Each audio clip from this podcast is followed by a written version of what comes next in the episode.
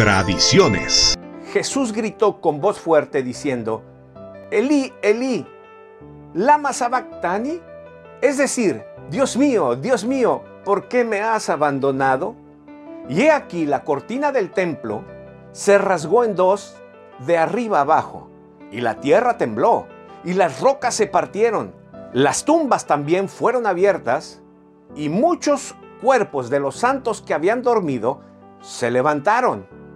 Y saliendo de las tumbas después de su resurrección, entraron en la ciudad santa y se aparecieron a muchos. ¿Qué vamos a hacer con esta narración? ¿Cómo explicarla?